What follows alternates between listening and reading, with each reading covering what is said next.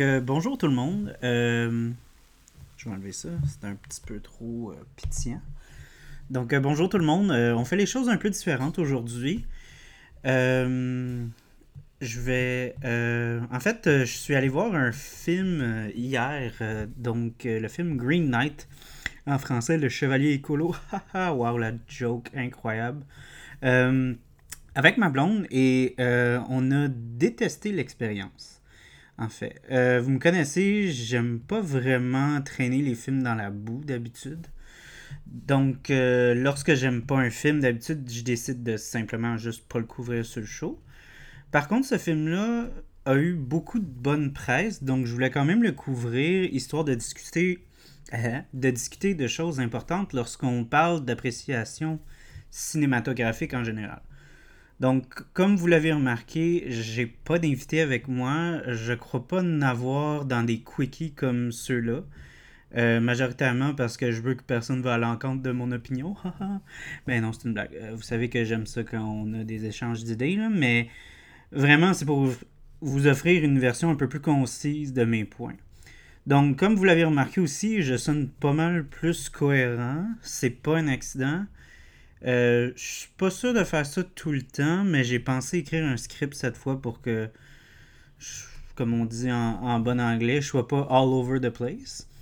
Donc, euh, je m'inspire beaucoup de un de mes channels préférés, j'en ai parlé souvent sur YouTube, euh, Cosmonaut Variety Hour, qui fait des, des reviews comme ça de films incroyables et de séries. Si vous le connaissez pas, mon Dieu, s'il vous plaît, allez l'écouter, c'est incroyable ce qu'il fait.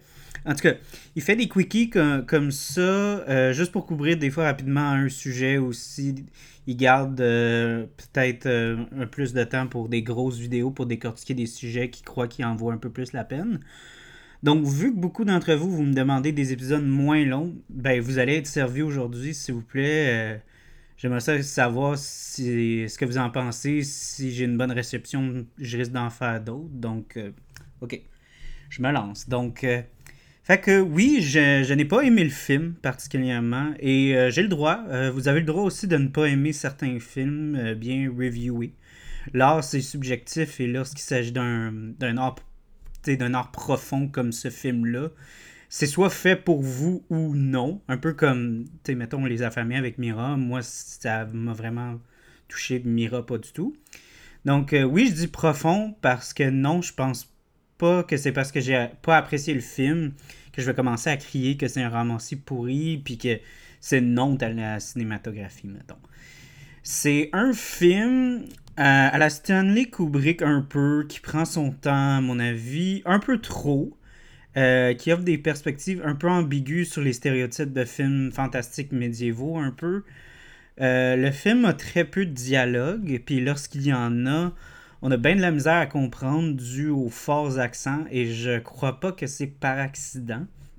Euh, je crois que le réalisateur a fait ce choix plusieurs fois en fait, puisqu'il est crédité comme sur le script, la réalisation et le montage. Et que pour lui, cette histoire est supposée d'être une aventure métaphorique, alors que de pas trop comprendre fait un peu partie de l'histoire, comme un conte qu'on se fait raconter quand on était à moitié endormi que quand on était enfant. Et ça, pour m'endormir, croyez-moi, ça a failli arriver à plusieurs reprises durant le film. Euh, ce film-là est beaucoup trop long à, mon opinion et les aventures sont loin d'être palpitantes pour le spectateur qui est venu voir un récit d'action rempli de batailles à coups d'épée et de haches contre des factions d'ennemis différentes et des dragons qui crachent le feu. En fait, je crois que là vient un peu du problème. Malheureusement, on ne peut pas voir le film avant de le payer. Donc, euh, je crois que l'équipe du marketing du film euh, savait qu'il n'y allait pas avoir un gros public pour une déconstruction psychologique et abstraite du neveu du roi Arthur. By the way, le film est tellement vague que je savais même pas que c'était le roi Arthur, le roi dans le film. J'ai su seulement en regardant l'histoire, euh, ben en fait le synopsis euh, sur Wikipédia. Anyway, je crois que beaucoup d'entre vous, euh, d'entre nous, pardon, sont entrés dans ce film-là s'attendant à quelque chose et s'être fait donner autre chose. Malheureusement, ça fait partie de la game lorsqu'on se lance dans une œuvre où on ne voit pas toute l'histoire au complet dans le trailer. Par contre, euh, je vais pas me gêner pour dire qu'on était pas mal dans le monde de la confusion dans ce trailer-là, presque, je pense, fait par exprès venant de l'équipe de marketing. Puis ça, je trouve vraiment pas ça correct. Donc, euh, pour revenir euh, un peu à l'image du conte abstrait pendant deux minutes, j'aimerais aussi exprimer une de mes opinions vis-à-vis du film et ce film-là en particulier. Euh, par contre, ce n'est pas le seul et beaucoup de films essaient de briser ce tabou-là. Et ce tabou est le symbolisme dans le cinéma. Personnellement, j'ai été formé par un professeur incroyable à l'université qui disait Avant tout, connais ton médium. Et je crois que le médium du cinéma, jusqu'à preuve du contraire, n'est pas vraiment. Comment dire adéquat pour présenter le symbolisme d'une façon convaincante et poignante. Le cinéma est un médium visuel. Conséquemment, la chose la plus dure pour un cinéaste est de faire croire au public que le monde qu'il a créé est réel et qu'ils doivent conséquemment se fondre dedans. Le symbolisme et l'abstraction en général, pour moi, ne fonctionnent pas aussi bien au cinéma car on est programmé en tant que téléspectateur de se fondre dans l'histoire du cinéaste. Donc, lorsque celui-ci arrête son récit et force le téléspectateur à regarder une image qui n'est pas en lien au contexte immédiat, ça peut complètement briser non seulement le rythme du film, mais la croyance vis-à-vis la validité du film et conséquemment l'univers qui l'habite. Ce n'est plus voici l'histoire, s'il vous plaît, suivez, c'est voici l'histoire, maintenant prenez un moment pour y penser. Moi, personnellement, je ne suis. Je suis plus attiré vers les scripts entre guillemets tight, concis et qui ont un aspect presque snappy euh, dans l'échange.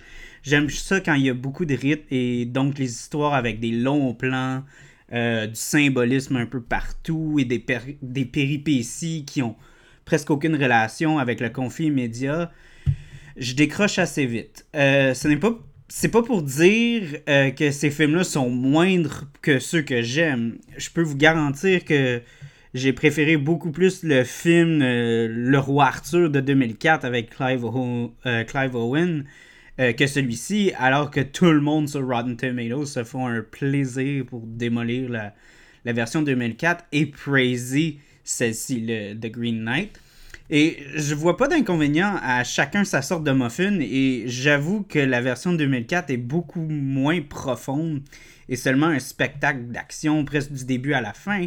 Mais pour moi, ça me satisfait beaucoup plus euh, que ce que je me suis fait présenter dans The Green Knight. Euh, pour ma part, une partie de moi est aussi vraiment contente que ce film-là euh, a été fait.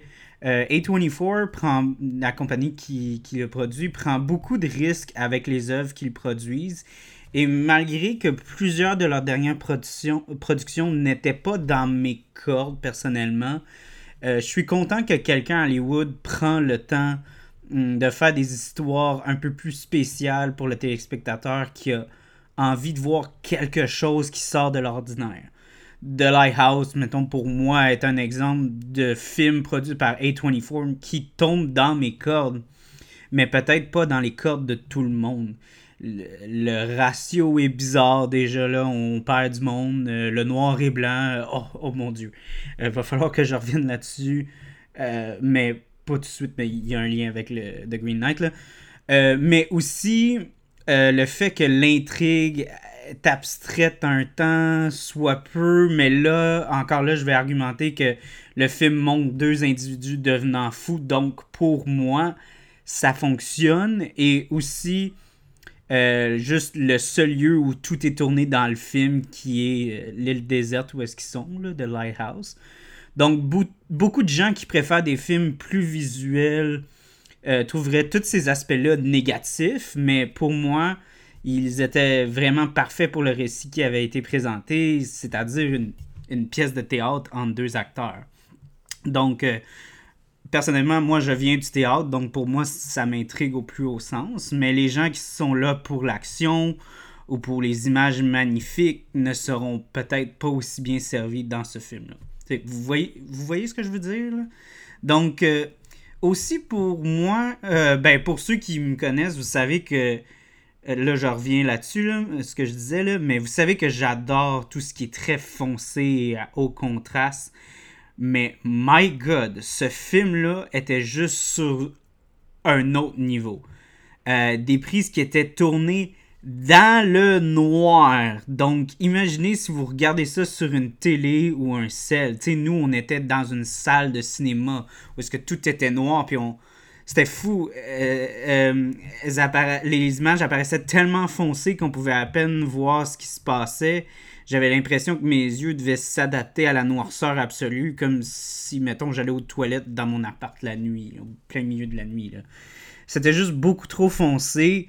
Et encore là, je comprends un peu ce que le réalisateur essayait de faire. Il voulait seulement se fier à la lumière naturelle dans un monde pré-industriel datant avant le premier millénaire. Donc ça allait être pas très bien éclairé. Mais je pense qu'en bout de ligne, on perdait beaucoup de temps et d'énergie en tant que téléspectateur à déchiffrer ce qui se passait devant nous littéralement et conséquemment, on perdait beaucoup de l'intrigue du film, ce qui encore ne nous faisait pas vraiment apprécier pleinement euh, l'histoire.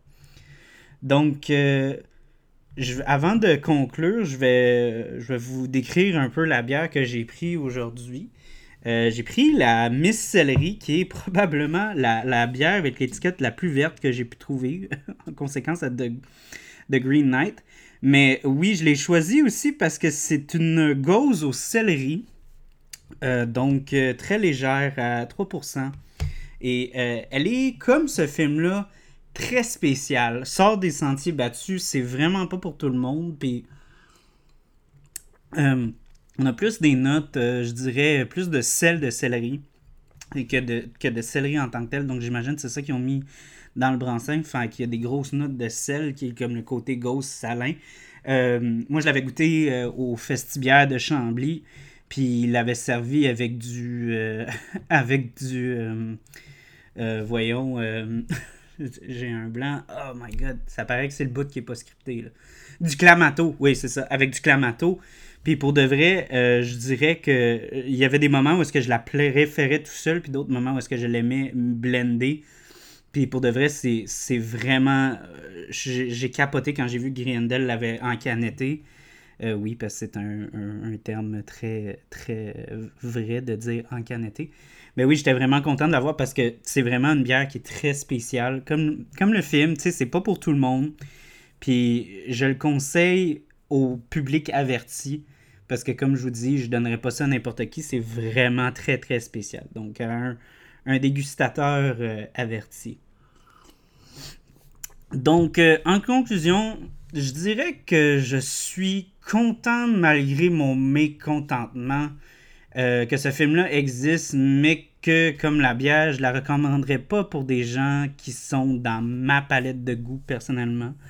je pense que sincèrement, ce film-là euh, n'est pas fait pour le commun des mortels et c'est bien correct comme ça. Si vous préférez les films plus lents, remplis de symbolisme et de visuels très lourds, des visuels qui prennent vraiment leur temps, euh, c'est sûr que c'est un film pour vous.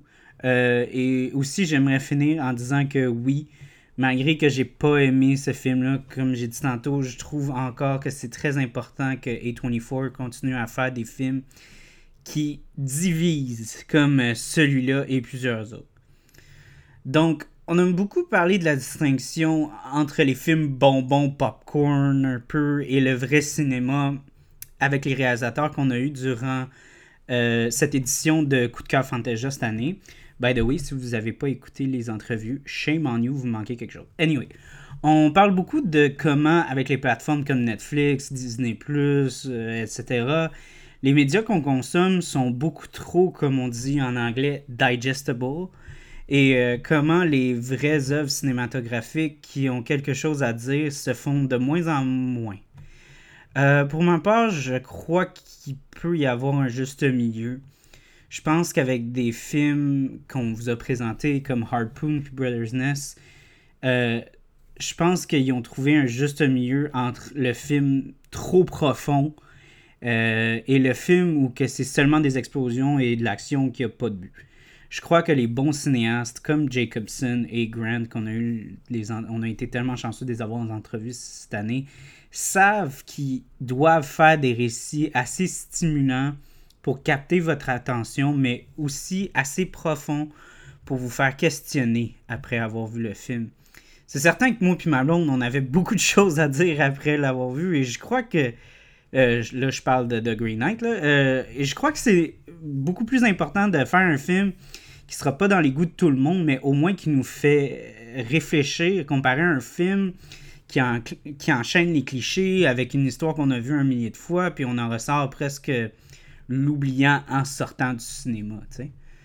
Donc, c'était ce que j'avais à dire sur The Green Knight. Euh, dites-moi si vous avez aimé ça, ce nouveau format-là. Si vous préférez plus nos anciens épisodes, euh, laissez-moi savoir.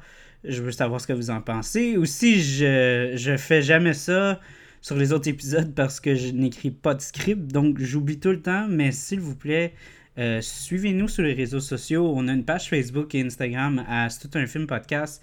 Et ça aide beaucoup les petits podcasts comme le nôtre quand vous partagez les épisodes. Euh, on est tout près de 1000 téléchargements et j'ai vraiment hâte qu'on traverse cet échelon-là ensemble. Et juste pour vous dire, vous avez encore la chance de recevoir un verre du podcast. Euh, juste à partager votre épisode préféré sur votre story Facebook, euh, Instagram et euh, faire attention de nous taguer. Euh, par contre, vous devez être dans la région métropolitaine car legit, j'ai zéro temps pour faire des grosses livraisons de verre partout dans le Québec ou même dans le monde parce que oui, j'ai les, les, démographiques et je sais qu'on ne nous écoute pas juste dans le royaume de la poutine. beaucoup de monde aux États-Unis, en France et bien des fans en Belgique, à Bruxelles spécifiquement aussi, surprenamment. Donc, euh, salut guys, euh, merci beaucoup pour votre écoute et euh, ben, on se voit dans le prochain épisode. Cette fois, lui va être normal, je vous le promets. Bonne journée et bonne nuit.